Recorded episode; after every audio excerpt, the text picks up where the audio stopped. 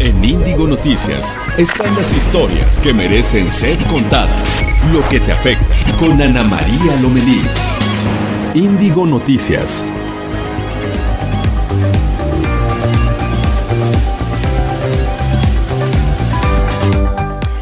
¿qué tal? ¿Cómo están? Muy buenos días, qué gusto saludarles. Martes 21 de abril del 2020. La verdad es que siempre es un placer estar con ustedes. Vamos a estar juntos hasta las 9 de la mañana, tiempo del centro de México.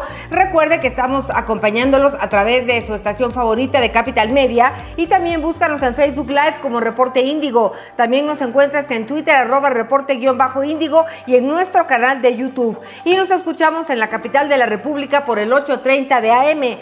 Muy importante, muy importante, si usted no, no lo ha escuchado, no se ha enterado, México declaró este martes el inicio de la fase 3 de la epidemia del COVID-19. Esto lo anunció el subsecretario de Salud, Hugo López Gatel.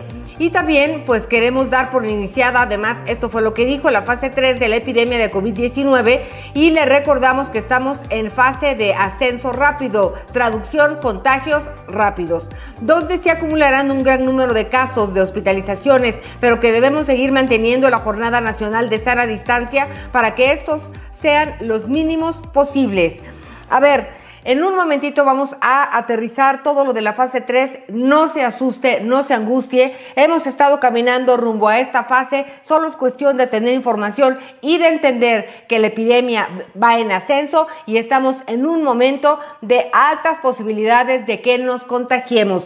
Por eso es que tenemos que contener este tema y quedarnos en casa. ¿Por qué? Porque las personas más frágiles, los grupos vulnerables, nuestros padres, nuestros abuelos, nuestros enfermos pueden tener coronavirus, caer en el hospital y los hospitales están saturados. Así que por favor es cuestión de mantener la calma, la calma y de seguir haciendo lo que hemos estado haciendo. Por lo pronto, ¿qué le parece si vamos a las historias de hoy? El pasado domingo 19 de abril fue el día más violento de 2020 con 105 víctimas de homicidio doloso en el país, la mayoría en el Estado de México con 12 según el reporte del conteo diario del gobierno federal. Un total de 16 migrantes deportados de Estados Unidos entre extranjeros y mexicanos están contagiados por el coronavirus en el estado de Tamaulipas, informó la Secretaría de Salud Estatal. La Secretaría del Medio Ambiente de la Ciudad de México informó que ante la emergencia sanitaria por COVID-19 se amplía el periodo de verificación vehicular en la capital hasta nuevo aviso. La Organización Mundial de la Salud se defendió de las acusaciones lanzadas por el gobierno de Estados Unidos y aseguró que no escondió nada y que alertó sobre el coronavirus desde el primer día. Esto y más en Índigo Noticias.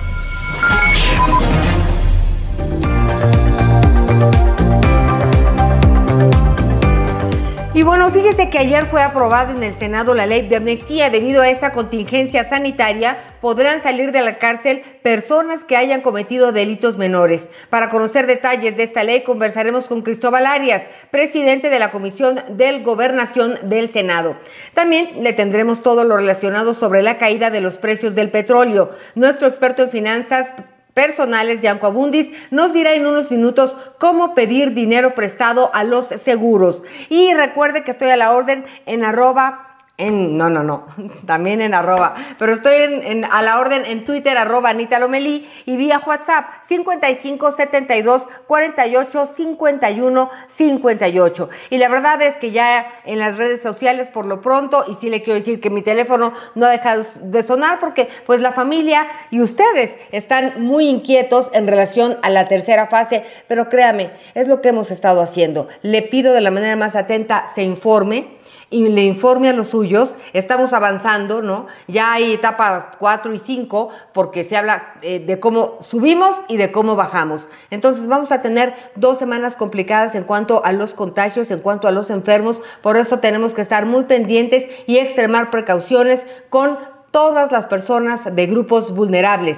Ellos son quienes corren el riesgo. A lo mejor usted y yo nos enfermamos, nos quedamos en casa, la pasamos mal tres días y saldremos adelante. No pasa nada, porque sí nos va a dar a más del 70%, por, entre el 70 y el 80% de los mexicanos.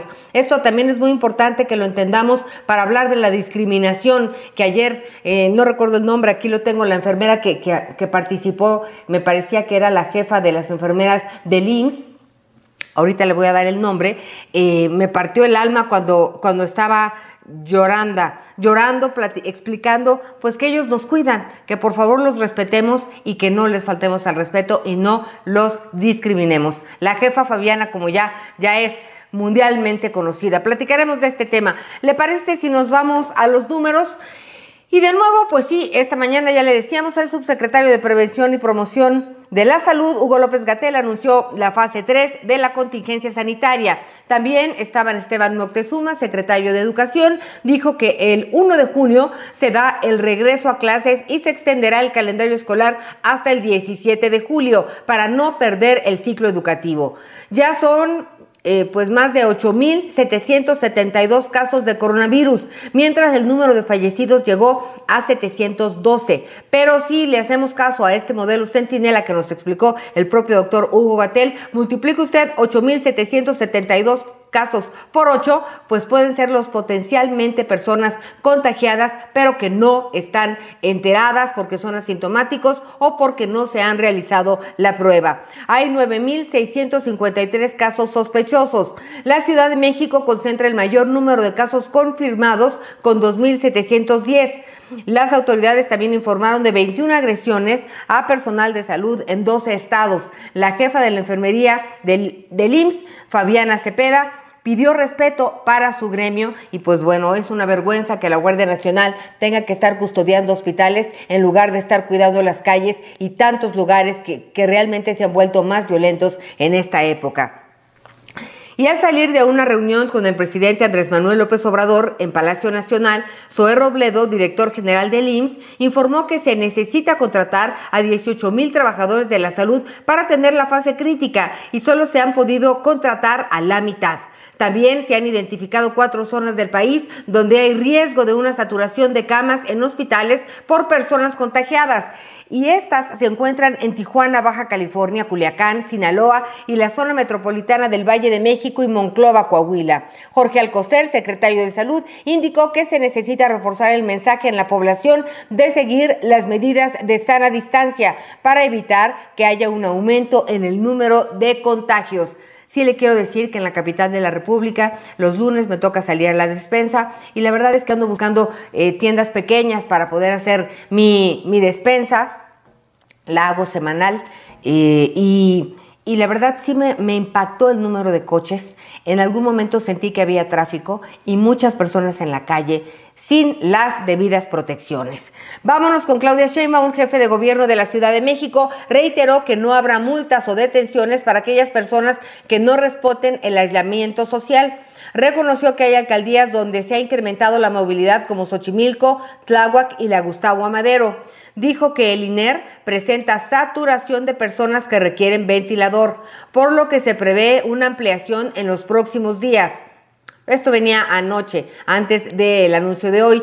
Indicó que los 54 hospitales de la zona metropolitana del Valle de México que atienden COVID-19 presentan una ocupación de 34%. Esta cifra va en aumento. Y bueno, pues recuerde que nosotros todos los días a primera hora le presentamos la portada de Reporte Índigo. La falta de acciones conjuntas en esta emergencia sanitaria entre el gobierno federal y los gobernadores provoca confusión en la ciudadanía por los distintos mensajes que se dan sobre la contingencia. Mi compañero Julio Ramírez con la portada de Reporte Índigo. Adelante, Julio, buenos días. Muy buenos días, Ana María. Este día en la portada de Reporte Índigo hablamos del desencuentro que se está registrando entre el Poder Ejecutivo Federal y, los, y algunos gobernadores de este país. Hablamos con el experto en comunicación política, José Manuel Urquijo, quien nos comenta que quien sale más dañado de esta falta de coordinación es precisamente el ciudadano de a pie. En estos momentos históricos que vivimos en el mundo, no necesitamos excusas, necesitamos líderes, dirigentes, respuestas para enfrentar desde el Estado los efectos de esta pandemia eh, provocada por el nuevo coronavirus COVID-19. Eh, hay varios bloques de mandatarios locales que se han levantado contra las medidas del gobierno federal. Primero fueron, eh, recordemos, eh, los panistas de entidades como Querétaro, Tamaulipas y Yucatán, quienes demandan mayor solidaridad desde el gobierno de México con los pequeños empresarios del país, que son los que ofrecen la mayor parte del, de las plazas de trabajo. Luego están los eh, del norte, conformados en la coordinación noreste COVID-19 en Nuevo León, gobernado por eh, Jaime Rodríguez, el Bronco, Coahuila, donde gobierna Miguel Requelme, del Partido Revolucionario Institucional, y el gobernador tamaulipeco Francisco Javier García Cabeza de Vaca, que quien repite en este bloque es un empresario tamaulipeco emanado evidentemente del Partido Acción Nacional. Este bloque se ha mostrado interesando, interesado en que se modifique el, pacto fiscal, es decir, eh, estos estados asumen que ofrecen mucho a la federación. Eh, de acuerdo con el INEGI, Nuevo León aporta al Producto Interno Bruto el 7.6%, Coahuila 3.8 es el séptimo lugar, Tamaulipas aporta un 2.9% y está en el sitio número 12, recordemos que Nuevo León es el número 3. Por otro lado, están los mandatarios de Jalisco y de Michoacán, quienes se han eh, distanciado más e incluso han declarado que usarán a la fuerza pública para detener el flujo de personas que está circulando en la calle y que incumplen eh, pues con una actividad esencial y al desatender estos llamados de la autoridad, bueno, se ponen en riesgo tanto ellos mismos eh, como sus propias familias y los ciudadanos en general. Además eh, de los adversarios, hay eh, adversarios políticos, hay otro bloque de, de los correligionarios, en la figura de Jaime Bonilla de Baja California, quien ha reclamado un manejo diferente de los datos estadísticos, y también está, por supuesto, Miguel Barbosa, el, de Puebla, quien ha solicitado más apoyo, sobre todo de insumos médicos, pues ha dicho que solo le han enviado dos cajitas en referencia a lo que ha llegado desde China para la atención médica en esta pandemia. Eh, me quedo con el mensaje de nuestro experto consultado, José Manuel Urquijo, y lo acentúo. Si no hay coordinación, quien sale perdiendo es el ciudadano de a pie en este en este ingreso a, la fase 3 y bueno pues te mando eh, muchos eh, saludos en este cumpleañero día. Ay gracias gracias mi querido Julio. Un abrazo que me darás muy pronto primero Dios. Muchísimas gracias. Y sí quiero decirle gracias por la portada de reporte índigo Julio Ramírez. Sí quiero comentarle que la verdad en lo personal estoy en contra de toques de queda pero sí me queda claro una cosa, hay muchas personas que no tienen la necesidad de salir y están en la calle. Hay un tema que no logramos, eh, a lo mejor como mecanismo de defensa, no sé por qué, eh, pero hay mucha gente que está saliendo a la calle. Ayer lo comentamos los, los compañeros reporteros que sí tienen que andar en la calle. Compañeros reporteros que sí tienen que andar en la calle, este, pues que estaban sorprendidos de del número de personas que estaban circulando y sin protección alguna. Si no lo entendemos nosotros, pues bueno, a ver, quién nos va a hacer entender que no se enferme nadie, nadie, nadie, sobre todo de estos grupos vulnerables que están frágiles. Y bueno, pues les parece si con esto hacemos la primera pausa del día. Recuerde que esto es Cínico Noticias. Muchas gracias por todos sus comentarios. Claro que sí, vamos, vamos a responder a esto. La jefa Fabiana, la verdad es que sí tiene tiene mucho que decir, tiene mucho que ofrecer y nosotros tenemos mucho que hacer en relación al tema de la discriminación y los médicos. Recuerde que estamos en distintas plataformas digitales de Reporte Índigo en la capital de la República, nos escucha a través del 8.30 de AM, así que si le parece, a ver qué hora es, son las 8 de la mañana con 13 minutos tiempo del centro de México. Muchísimas gracias, hacemos una pausa y ya volvemos. Estás escuchando Ana María Lomelí en Índigo Noticias. Historias que merecen ser contadas. WhatsApp 5572 48 51 58 5572 48 51 58. Esta es la información de hoy en Reporte Índigo. Las diferencias y falta de acciones conjuntas entre el gobierno federal y algunos gobernadores, además de generar confusión en la ciudadanía, han provocado que se formen distintas alianzas políticas entre los mandatarios estatales para implementar sus propias medidas contra la COVID-19. Los tianguistas forman parte de los sectores económicos más golpeados por la pandemia de COVID-19. Quedarse en casa no es una opción y aún con el riesgo de contagio salen a ofrecer sus productos. Los futuros del precio del West Texas Intermediate tocaron un nivel nunca antes visto en medio de una creciente preocupación de Estados Unidos por el volumen de crudo almacenado en su territorio. La situación se agrava por la crisis de salud, ya que propicia un menor consumo del hidrocarburo. El cineasta Gabriel Retes será recordado por su irreverencia, su crítica ante la clase política y su talentosa carrera en el mundo del entretenimiento. El director, quien falleció ayer a los 73 años, dejó proyectos inconclusos como su largometraje Identidad Tomada. Esta y más información la puedes encontrar hoy en reporteindigo.com diagonal edición guion impresa. Reporte Índigo, una publicación de Capital Media.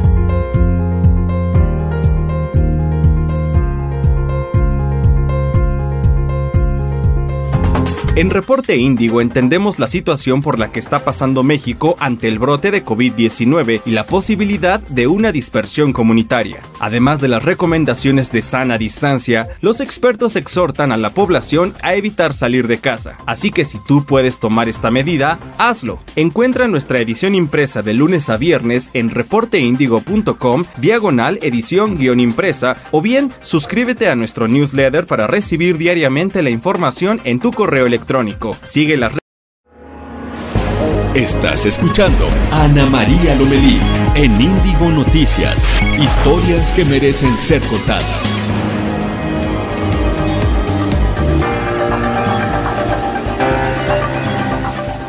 En unos momentos platicaremos con Cristóbal Arias, presidente de la Comisión de Gobernación del Senado, sobre la ley de amnistía, la cual permite la liberación de personas que hayan cometido delitos menores. Si tiene usted alguna inquietud respecto al tema, es el momento y le preguntamos con mucho gusto.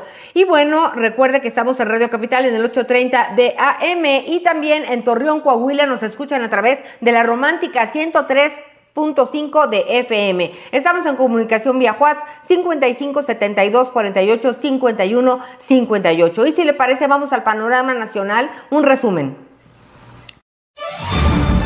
Estados.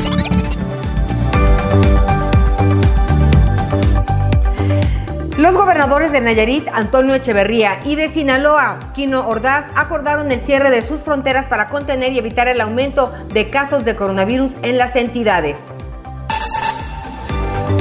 El gobernador de Durango, José Rosa Saispuro, anunció que harán trabajo comunitario quienes no usen cubrebocas cuando estén en público y quienes no respeten el aislamiento social. En Tamaulipas, un total de 16 migrantes deportados de Estados Unidos entre extranjeros y mexicanos están contagiados de coronavirus, informó la Secretaría de Salud Estatal. El gobernador de Michoacán, Silvano Aureoles, firmó un decreto que declara el aislamiento obligatorio en la entidad para evitar el contagio de COVID-19. Solo saldrán a las calles las personas que realizan alguna actividad esencial cumpliendo con todas las medidas sanitarias. Comerciantes informales piden las ayudas, bueno, piden ayuda a las autoridades del Estado de México para que les permitan vender ya que viven al día. Escuchemos esta información. Buenos días, Ana María. Pues te contamos que fuimos a visitar el Tianguis de Chimalhuacán en el Estado de México para entrevistar a los comerciantes que forman parte de la población que no pueden acatar la medida de quedarse en casa para prevenir la propagación del COVID-19.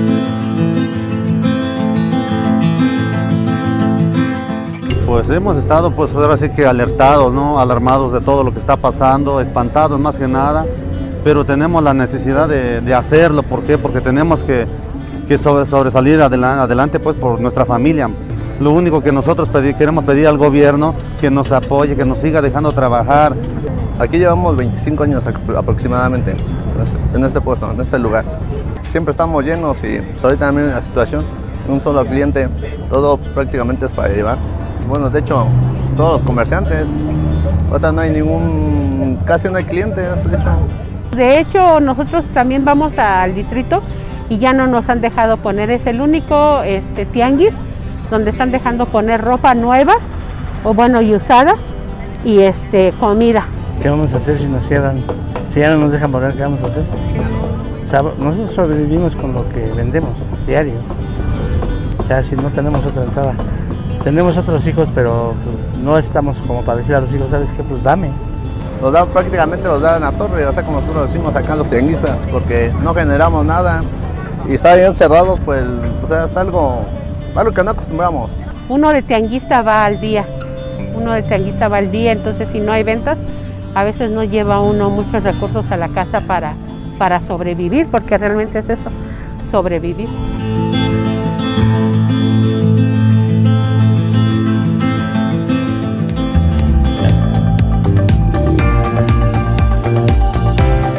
Ese es el otro virus y la otra crisis, la económica. Por eso no debemos quedarnos viendo nuestro ombligo, debemos cuidarnos, hacer caso, cuidar a los nuestros y pensar en los demás. Nos van a necesitar. Es más bien, más bien dicho, nos vamos a necesitar.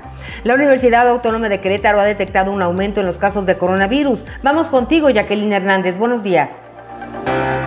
Hola Ana María, ¿qué tal? Muy buenos días. Te informo que el número de casos reactivos arrojados por la prueba de tamiz molecular para detectar la presencia del virus SARS-CoV-2 causante de la enfermedad COVID-19 puesta en marcha por la Universidad Autónoma de Querétaro pasó de 36 del primer corte hace una semana a 162 acumulados a 18 días de haber iniciado con el protocolo de investigación. De un total de 1.266 muestras analizadas, el 12.8% han arrojado resultados reactivos a la presencia del virus, personas que no pueden que personas que pueden no desarrollar la enfermedad, ser asintomáticas o presentar síntomas leves, pero que son portadoras y pueden contagiar. La rectora de la máxima casa de estudios, doctora Teresa García Gasca, informó que este aumento es en el número de casos reactivos, corresponde al desarrollo de la pandemia de COVID-19 en nuestro país conforme se va acercando la fase 3. Informó Jacqueline Hernández desde Querétaro a través de la romántica 104.9 FM.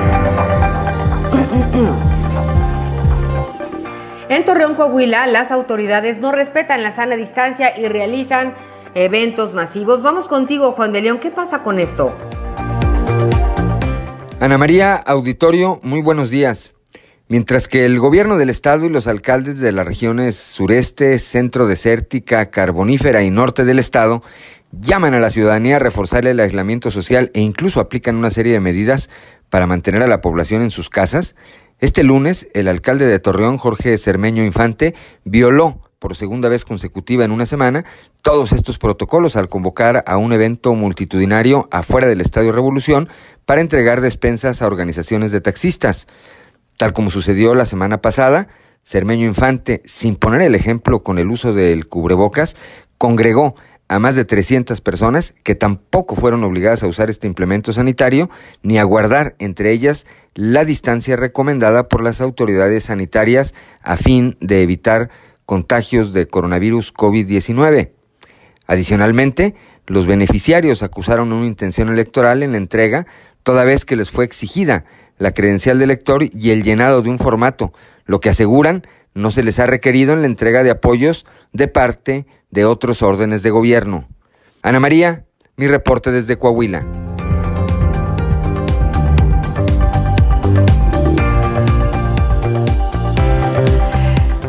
Muchísimas gracias, gracias, gracias a Juan de León y vámonos a Guerrero. Habrá preliberaciones de presos también en ese estado y serán presos que estén en estado vulnerable para evitar que se contagien de coronavirus. Contigo, Federico Sariñana.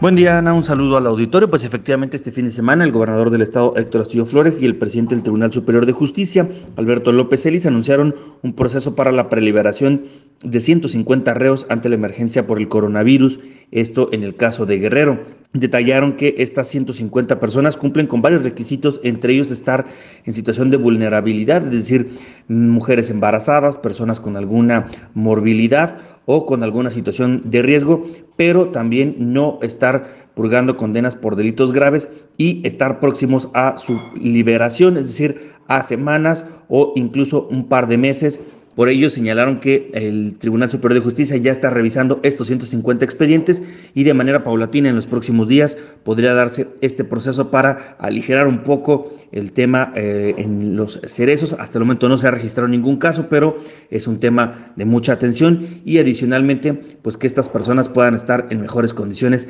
de eh, higiene y de protección ante el grupo de riesgo al que pertenecen. la información desde Capital Máxima Chilpancingo, Federico Sariñana.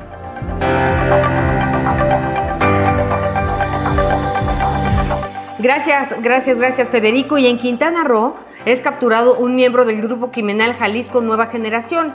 La información contigo, Silvia Reyes. Buenos días.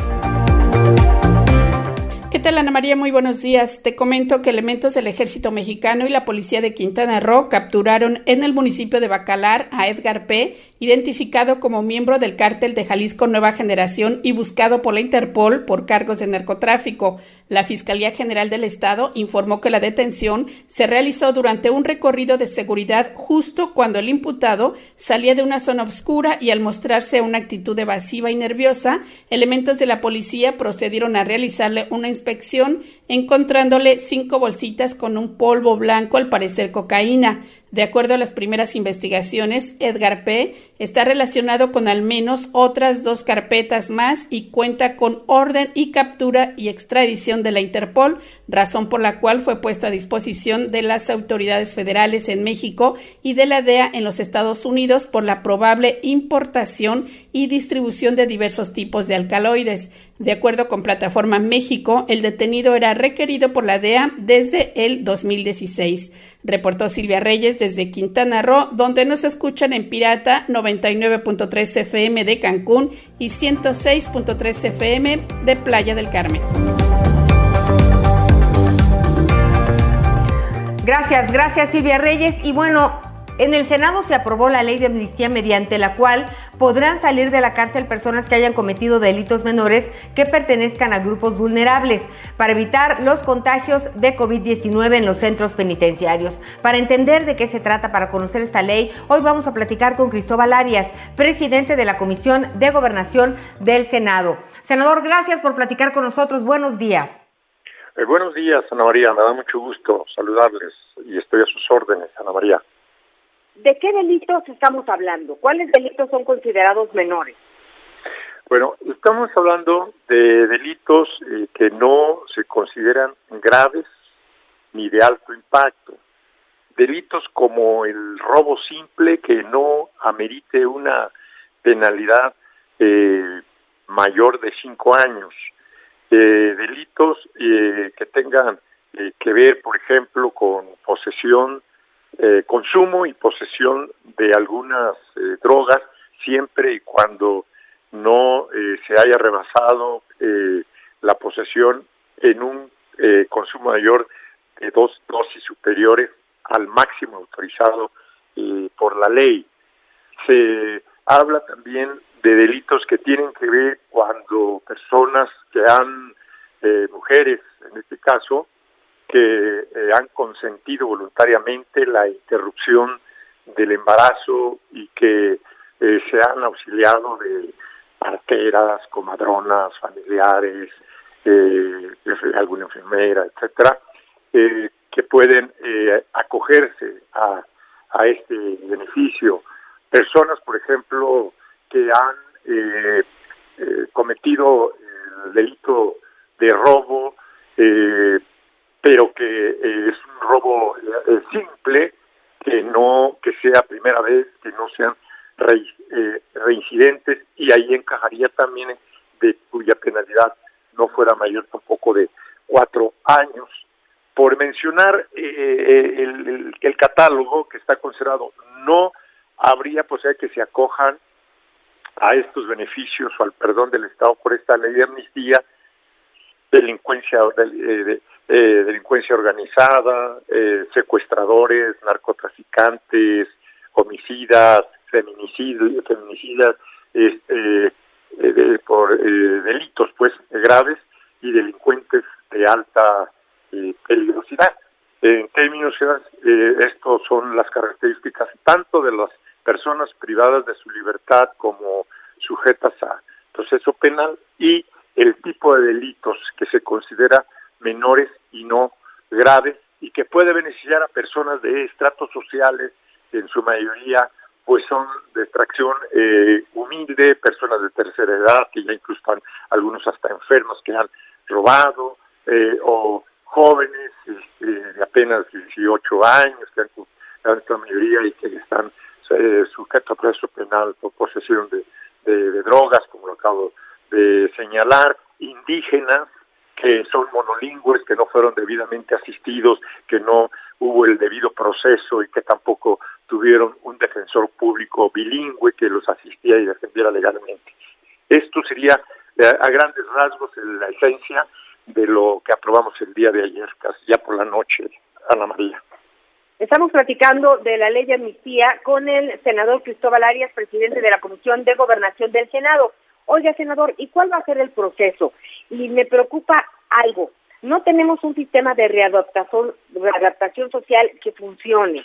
Eh, van a salir estas personas, sabemos de historias de hay personas que no quieren ir de la cárcel porque no saben a dónde ir, no tienen familiares, sus familiares por las circunstancias que, que quieran, eh, no los acompañan, pues en esos momentos y quieren regresar a la cárcel, no quieren salir de ahí y pues estas personas de grupos vulnerables sabemos a dónde van a ir, sabemos quién las va a recibir, este en este momento tan delicado de la sociedad en general, ¿tienen pensado cómo van a salir y cuál es el proceso? Tiene toda la razón y es muy importante ese planteamiento, Ana María, pero sumamente importante, porque es cierto lo que usted dice, yo lo comparto, lamentablemente en nuestro país eh, pues estamos reprobados en materia de prevención y, de readaptación social y de reinserción social de quienes eh, ya sea que sean preliberados ah, después de compurgar las dos terceras partes de una pena o cuando ésta se ha extinguido, la han extinguido. Pero en realidad el sistema penal penitenciario pues es deficiente en nuestro país y creo que hay que ahí impulsar mucho falta mucho por hacer, tanto por parte del gobierno como en sus distintos órdenes, federal y estatal principalmente, como también desde el ámbito legislativo, que es un tema que hay que retomar ahora, usted hace bien en señalarlo. Por otro lado, en este, en este proceso quizás me salta de que pudiera haber esta deficiencia de darle seguimiento para que quienes se van a acoger y van a beneficiar de esta ley de amnistía sí debe de, haber alguna supervisión y yo creo que, que aun cuando no lo pusimos así estrictamente en la comisión encargada de hacer, de elaborar la lista de las, de las personas que están sujetas a proceso penal o que están compurgando una pena, de esta comisión que va a integrar seguramente a partir de hoy o mañana titular del Poder Ejecutivo Federal, el presidente de la República, López Obrador, para eh, eh, coordinarse con el Consejo de Judicatura y entonces ver quiénes y cuántos y por qué delitos se van a acoger a esta ley de amnistía, creo que allí podría ya corresponder, aun cuando no se señale expresamente esta inquietud que están, ha manifestado, pero me temo que sí ahí nos, probablemente sí nos faltó este eh, señalar más concretamente que tiene que haber ese seguimiento y evaluación para evitar eso que dices, bueno, sale, es gente vulnerable y qué va a hacer si no cuenta con un apoyo institucional, a dónde se va, a dónde se refugia, quién se hace cargo de ellos, en el quédate en tu casa cuando ahora se habla de que creo que hoy mismo entramos a la tercera fase de la pandemia. Entonces, pues sí, creo que aquí eh, tendría que hacerse cargo el propio eh, gobierno federal, toda vez que esta es una ley de amnistía federal. Oiga, ¿y en cuánto tiempo se estará operando esa ley de amnistía? Pues tendría que ser eh, desde ya. Si bien es cierto que establecimos un una fecha este, no no muy no larga pero tampoco muy corta de cuatro meses pues dadas las circunstancias de esta causa sí este superveniente de la pandemia como un elemento más que nos obligó a que ya le diéramos el desahogo a esta iniciativa de ley. Que ahora ya es ley de amnistía. Pues el presidente tiene un plazo de más de 60 días pero yo considero que hoy deberá publicarse en el diario oficial de la Federación la ley que aprobamos anoche en, el Pleno del Senado e inmediatamente entonces el presidente queda facultado para integrar a esta comisión eh, federal que tendrá la facultad de revisar todos los casos. Entonces esto puede ser, si hoy o mañana la anuncia la comisión, eh, se tiene que abocar de inmediato a, a revisar todos los casos que van a hacer posibles de que sean se puedan acoger a los beneficios y que no se vaya pues a, a este a colar algunos que no reúnan los requisitos y además bueno pues para que se cumpla también los objetivos eh, adicionales que se presentó justo precisamente por la contingencia, pues para ir descongestionando en base a la ley, a esta ley, los centros penitenciarios en materia federal. Bueno, senador, pues la verdad es que le estaremos dando lata conforme nos surjan las dudas, ¿no? Vamos a ver cómo va este proceso, si son grupos vulnerables y además son personas que pueden retomar la vida. La verdad es que, este, pues ojalá que así sea y que escojan otro camino. Gracias por haber platicado. Yo estoy aquí a sus órdenes como presidente de la Comisión de Gobernación. Estamos a las órdenes, Ana María. Gracias, gracias, senador Cristóbal Arias, presidente de la Comisión de Gobernación del Senado. Y con esto vamos a hacer una pausa, pero ya estamos de regreso. Son las 8.34 tiempo del centro de México. ¿Dónde nos escuchan? ¿Por dónde andan? A ver, ¿en casita o no en casita? Ustedes escríbanos. Gracias, ya volvemos. Estás escuchando Ana María Lomelí en Índigo Noticias. Historias que merecen ser contadas. WhatsApp 5572 48 51 58 5572 48 51 58 con carencias de gel antibacterial, agua y un techo estable, una comunidad de indígenas otomís enfrenta el aislamiento por la pandemia de COVID-19 en el centro de la capital. Son alrededor de 80 personas de la etnia otomí quienes en la colonia Juárez, alcaldía Cuauhtémoc, montaron un campamento desde el 2017 cuando los desalojaron del predio donde vivían. Joaquina, joven habitante del lugar, afirma que después del 23 de marzo, cuando comenzó la crisis por COVID-19, solicitaron a la alcaldía una pipa de agua, pero se las negaron.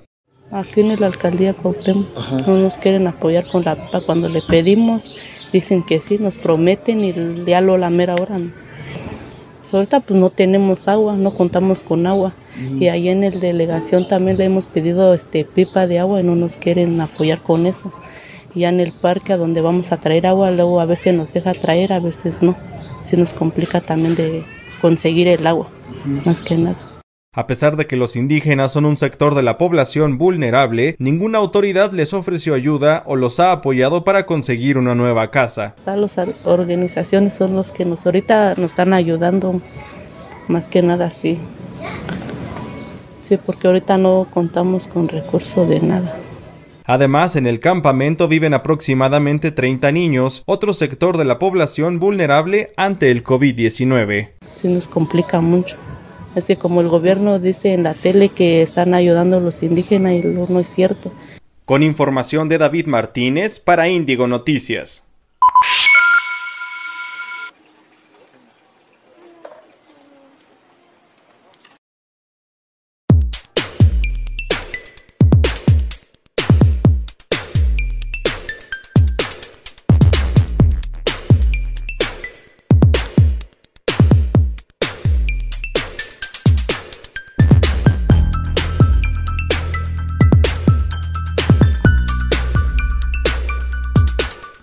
Tiene el hábito de lavarse las manos, que esto al menos le ayude a lavárselas más frecuentemente y a durar el tiempo recomendado, que son los 20 Estás escuchando a Ana María Lomelí en Índigo Noticias.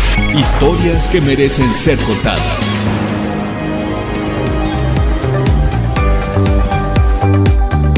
8 de la mañana 38 minutos tiempo del centro de México. Gracias por estar con nosotros. En Jalapa, Veracruz nos escuchan a través de Pirata 103.3 de FM. Estamos en comunicación por WhatsApp en el teléfono 5572 4151 58. Pero en este momento vámonos a Palacio Nacional. Mucha actividad, mucha información. Como siempre, Noemí Gutiérrez, estamos contigo. Buenos días. Hola, muy buenos días, Ana María Auditorio. Pues comentarte que Hugo López Gatel, subsecretario de Prevención y Promoción de la Salud, ya anunció que este martes pues inicia la fase 3 de esta estrategia para enfrentar la crisis sanitaria del COVID-19, por lo que se prevé que aumente el número de casos. Ante el presidente Andrés Manuel López Obrador llamó a mantener las medidas preventivas, no relajarlas, para disminuir el número de contactos. Manifestó que en esta fase el ascenso de casos es rápido, por lo que se acumulará un gran número y podrían aumentar las hospitalizaciones. Es por ello que dijo que se debe eh, eh, mantener esta jornada de sana distancia hasta el 30 de mayo para evitar que para tener los mínimos posibles de casos. Señaló que ya en el país se tienen brotes activos y la propagación está ya en todo el país, ya que en el occidente se han reportado 3.581 casos, en el centro del país, donde más casos se tiene, 7.984, en tanto que en el norte son 4.200 y en el sur 1.446. Dijo que en los municipios que logren tener control de la transmisión, el reinicio de actividades será el 17 de mayo y afirmó que en todos los casos las medidas preventivas se mantendrán hasta nuevo aviso, con especial protección para adultos mayores. Indicó que las autoridades estatales tienen la obligación de hacerlas cumplir utilizando mecanismos de acuerdo a sus atribuciones. Incluso dijo que todas estas medidas adicionales que se hagan para cumplir esta sana distancia, pues se deben de aplicar sin afectar los derechos humanos y luego de decretarse esta fase 3, el presidente López Obrador llamó a fortalecer valores. Es por ello que dijo que ahora se requiere una constitución moral. El presidente López Obrador también dijo que pese al desplome del precio del petróleo, esta crisis sanitaria por el COVID-19, México la superará y se protegerá socialmente al 70% de la población. Anunció que habrá otro recorte al gasto gubernamental y dijo que la fórmula para salir adelante es la eficiencia, honestidad, austeridad y justicia. Dijo que basa su optimismo en la fortaleza del país y del pueblo y también se comprometió a proteger a los mexicanos desde la cuna hasta la tumba. En tanto que el secretario eh, de Educación Pública, Esteban Moctezuma Barragán, dijo que se va a lograr rescatar el ciclo escolar 2019-2020, ya que se regresará a las aulas el primero de junio y el calendario escolar terminará el 17 de julio. Ana María Auditorio, pues parte de esta extensa jornada que hemos tenido este martes, en donde ya se está decretando fase 3 y llaman a la población a mantenerse casa, tener la sana distancia, salir lo menos posible para evitar el número de contagios, pero sobre todo si alguna persona tiene algún padecimiento, pues que acude inmediatamente a las autoridades. Muy bien, pues muchas gracias por tu reporte. Eh, Noemí Gutiérrez y pues bueno, fíjense que con todo y que vamos encaminados a la fase 3, claro que es como un shock decir ya estamos en la fase 3, hay que bajarle, hay que entenderla y pues si usted ha estado en casa, nada más le informo que estará otros 40 días en casa, pero sí hay que cuidar muchísimo las veces que tengamos que salir, cuidarnos y pensar en quienes tienen que estar afuera. Vámonos contigo, David Martínez, porque la discriminación a médicos por parte de la población y la falta de insumos para ellos, pues ponen alerta a una familia de la Ciudad de México quien dice estar lista para enfrentar la peor parte de la pandemia por el coronavirus. Esta historia contigo, David Martínez. Buenos días. En el texto de CDMX de hoy platicamos con la familia Castillo Vázquez. Esta familia, cuatro de sus miembros, son enfermeros en clínicas del Instituto Mexicano del Seguro Social. La importancia de platicar con ellos y conocer sus historias es que nos cuentan cómo enfrentan la pandemia y también cómo repercute a nivel familiar. Por ejemplo, dos de sus miembros son papás y no han podido ir a ver a sus hijos desde que empezó la, la pandemia. Y también por otro lado está el caso de la mamá. Es una señora de 58 años que tiene diabetes y pertenece al sector de riesgo por COVID-19. Ella apenas hasta el 31 de abril pedirá licencia médica para ausentarse por ser factor de riesgo. Esto es lo que se publica hoy en Ciudad de México. Muchas gracias, buen día.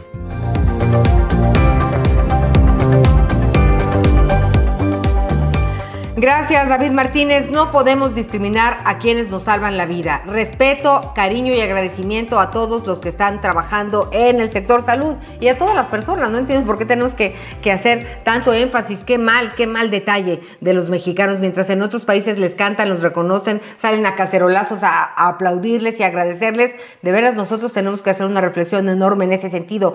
Pero vámonos contigo, Nayeli Mesa, porque, bueno, en economía y finanzas, ayer el precio del petróleo el suelo más abajo del suelo. Pero tú eres la experta, mi querida, un abrazo cariñoso, buenos días. Mi querida Ana María, muy buenos días a ti, y a todo el auditorio. Efectivamente, ayer el precio de referencia de la mezcla de Estados Unidos, el WTI, tocó un fondo más allá del fondo, como bien lo comentas, justo los futuros de, los contratos de mayo que justamente hoy vencían, eh, se desplomaron más de un 300% para cotizar en un terreno negativo de menos 38.8 dólares por barril. Esto es menos, o sea, por primera vez en la historia los precios del WTI cotizaron en un terreno negativo de menos. Esto nunca se había visto en la historia de la industria petrolera de Estados Unidos y esto se debió, Ana María, déjame te explico y también a nuestro auditorio, por un efecto de contango. El efecto de contango puede ser un poco duro, pero se le conoce así que de manera muy sencilla que los precios actuales de hoy, o sea, de ayer, estuvieron eh, por debajo, son menores a los del futuro, es decir, eh, los de hoy. Es un poco complicado, pero lo explicamos nosotros muy bien justo hoy en reporteindio.com y también uno de los problemas a los cuales se está enfrentando en este momento Estados Unidos es el tema del almacenamiento que actualmente ya está en una capacidad superior del 65%. Es decir, Estados Unidos ya se está quedando sin espacio para dónde depositar todo el petróleo que sigue produciendo y que todavía tiene y que debido al COVID-19 no se ha logrado vender justamente por la, la falta de movilidad tanto de transportistas como de usuarios, pues la gente no está consumiendo esta gasolina, este crudo, entonces se está quedando ahí rezagado y Estados Unidos se está enfrentando a este problema. Te comento, Anita, que hoy en apertura eh, pues de los futuros de junio, que ya es el contrato siguiente, ya se está recuperando un poco la, el WTI, sin embargo todavía estaba ligeramente a la, en apertura en un terreno negativo del menos 4.70 dólares por barril. Cabe destacar que ayer también la mezcla mexicana se desplomó un terreno negativo de menos 0.70 dólares por barril. Igual México se ubicó en un terreno de cotizar eh, eh, pues en números menos Hoy, eh, finalmente, en nuestro resumen diario de mercados, te comento que la moneda mexicana inició con una pérdida de valor aproximado del 1.56%, cotizando más o menos en, 40, en 24, 24.42 pesos por dólar, en tanto que, pues, las bolsas todavía, la verdad es que están sintiendo todavía muy mal lo que sucedió ayer. Wall Street vemos que tiene pérdidas entre 1 y 2%, mientras que la Bolsa Mexicana de Valores reporta una pérdida de 1.29 dólares, 1.29, perdón, eh, por ciento. Entonces vemos que también los mercados no amanecen muy bien, la moneda mexicana no se estabiliza todavía por este efecto y hay que ver cómo evoluciona hoy la mezcla tanto del WTI como por supuesto de la mezcla mexicana. Ana María, mañana nos vemos y nos escuchamos con todo gusto y no sin antes desearte un feliz, feliz, feliz cumpleaños. Te mando un enorme abrazo y espero que pronto nos lo podamos dar en el estudio. Hasta luego. Gracias, gracias. Estoy segura, Nayeli Mesa. Muchas gracias. Gracias por la información. Y bueno, el presidente de la República, Andrés Manuel López Obrador, dijo hoy en la mañanera que mañana estarán los secretarios de Hacienda, Energía y Pemex para presentar un plan de manejo del sector energético ante la crisis mundial. Será muy importante lo que tengan que decir, porque la verdad, si seguimos adelante con seis refinerías y a nadie le importa el petróleo, tenemos un problema gravísimo. ¿Qué le parece si hacemos una pausa? Oigan, pero me han estado preguntando, permítanme darles un teléfono muy útil. Mi compañero Miguelito de redacción me comenta que si usted tiene dudas de qué pasa con la frase 3, lo que usted quiera preguntar, de verdad pregunte. Preguntar no empobrece. Es eh, a la unidad de inteligencia epidemiológica y sanitaria. El teléfono es 800 0044 800. 800 0044 800 y si no, faltaba más, escríbanolas y nosotros aquí vemos cómo se las resolvemos. Vamos a hacer una pausa, son las 8 de la mañana con 48 minutos tiempo del centro y ya volvemos.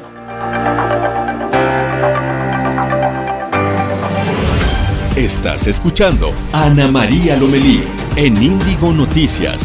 Historias que merecen ser contadas. WhatsApp 5572 48 51 58 5572 48 51 58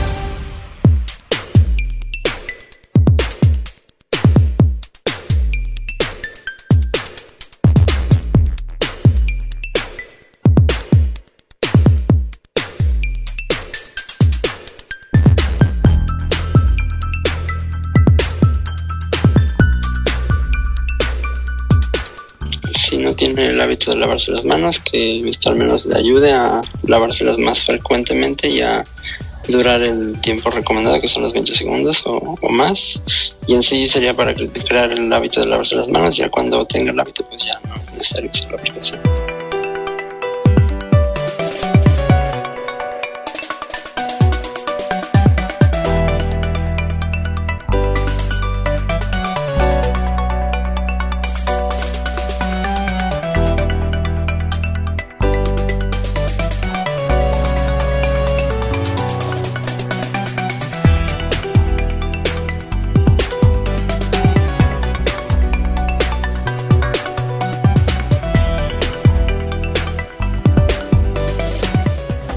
En Reporte Índigo entendemos la situación por la que está pasando México ante el brote de COVID-19 y la posibilidad de una dispersión comunitaria. Además de las recomendaciones de sana distancia, los expertos exhortan a la población a evitar salir de casa. Así que si tú puedes tomar esta medida, hazlo. Encuentra nuestra edición impresa de lunes a viernes en reporteindigo.com, diagonal edición guion impresa, o bien suscríbete a nuestro newsletter para recibir diariamente la información en tu correo electrónico Sigue las recomendaciones y mantente bien informado. Nosotros estamos convocando a la gente para que venga, escuche nuestra música. Estás escuchando a Ana María Lomelí en Índigo Noticias. Historias que merecen ser contadas.